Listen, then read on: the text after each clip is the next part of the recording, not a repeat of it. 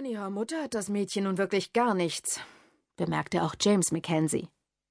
Er hatte die Ankunft Jacks und Glorias vom Erker in Guineras Schlafzimmer aus beobachtet.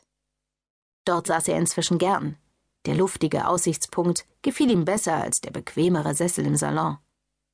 James war kurz zuvor 80 geworden, und das Alter machte ihm zu schaffen. Seit einiger Zeit quälten ihn Gelenkschmerzen, die ihm jede Bewegung schwer machten. Dabei hasste er es, sich auf einen Stock zu stützen. Er gab nicht gerne zu, dass die Treppe hinunter zum Salon ein immer größeres Hindernis für ihn darstellte. Deshalb redete er sich lieber damit heraus, von seinem Erkerplatz aus das Geschehen auf der Farm leichter überwachen zu können. Guinera wusste es besser.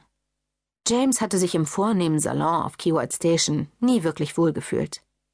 Seine Welt waren stets die Mannschaftsunterkünfte gewesen. Nur Gwyn zuliebe hatte er sich damit abgefunden, das hochherrschaftliche Anwesen zu bewohnen und seinen Sohn Jack hier aufzuziehen. Guinera legte ihm die Hand auf die Schulter und schaute nun ebenfalls zu Gloria und ihrem Sohn hinunter. Sie ist wunderschön. Wenn sich eines Tages der passende Mann für sie findet, James verdrehte die Augen. Nicht schon wieder. Gott sei Dank läuft sie den Kerl noch nicht nach. Wenn ich da an Kura denke, der ein Nein manchmal ganz gut getan hätte. Guinera bürstete ihr Haar, bevor sie es aufsteckte. Es war immer noch lang und lockig, auch wenn das Weiß darin immer mehr über das Rot triumphierte. Ansonsten sah man der inzwischen fast 73-Jährigen ihr Alter kaum an. Guinera Mackenzie Warden war schlank und drahtig wie in ihrer Jugend. Ihr Gesicht wirkte zwar mittlerweile hager und war von kleinen Fältchen durchzogen, aber sie hatte ihre Haut nie vor Sonne oder Regen geschützt.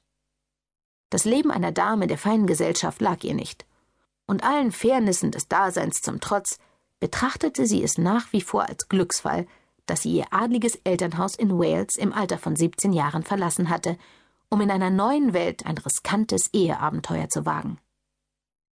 Gwyn schüttelte missbilligend den Kopf. Sie hatten diese Diskussion über Cura schon tausendmal geführt.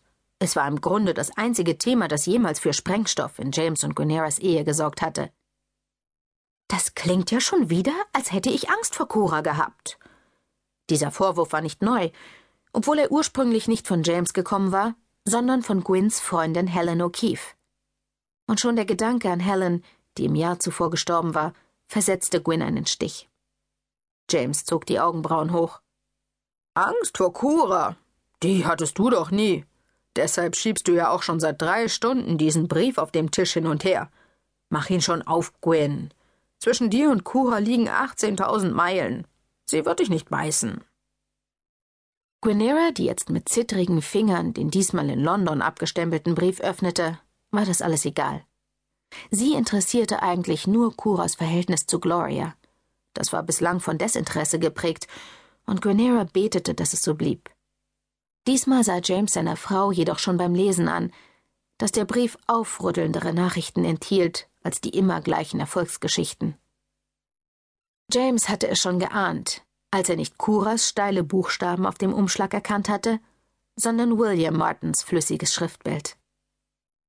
Guinera war schneeweiß geworden. Sie wollen Gloria nach England holen. Sie. Sie wissen unsere Erziehungsarbeit zwar zu schätzen, aber Sie machen sich Sorgen darüber, ob Glorias künstlerisch kreative Seite hier ausreichend gefördert wird. James, Gloria hat keine künstlerisch kreative Seite.